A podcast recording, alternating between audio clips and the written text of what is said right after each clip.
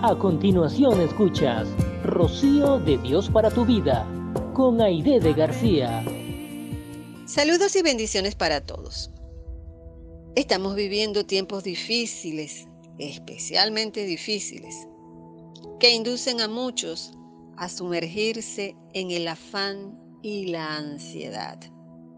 Por el concepto que muchas personas tienen de buscar y obtener cosas materiales necesarias para muchas áreas de nuestra vida. Pero ¿qué nos dice la Biblia con respecto a este tema? En el Evangelio de Mateo capítulo 6, versículo 25, se nos dice claramente, no os afanéis por vuestra vida, haciendo una clara alusión a todas las necesidades materiales que como seres humanos tenemos en cuanto a comida, vestido, calzado.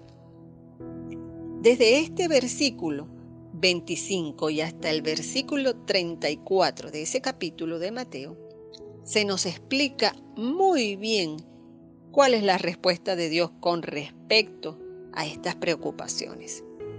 Y es que nuestro Padre Celestial conoce todas nuestras necesidades y es su voluntad darnos siempre lo mejor, lo más especial.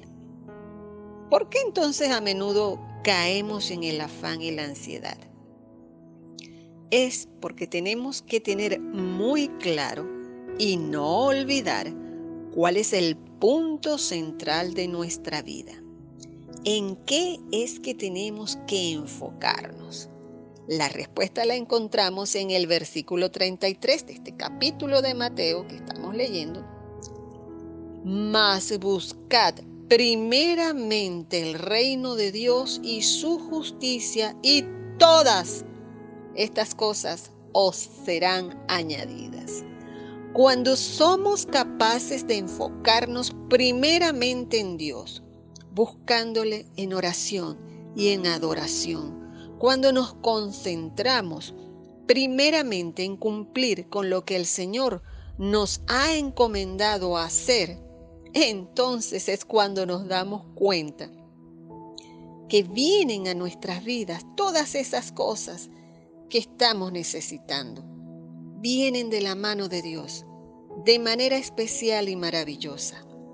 Recuerda, la clave está en poner a Dios primero ante todas las cosas.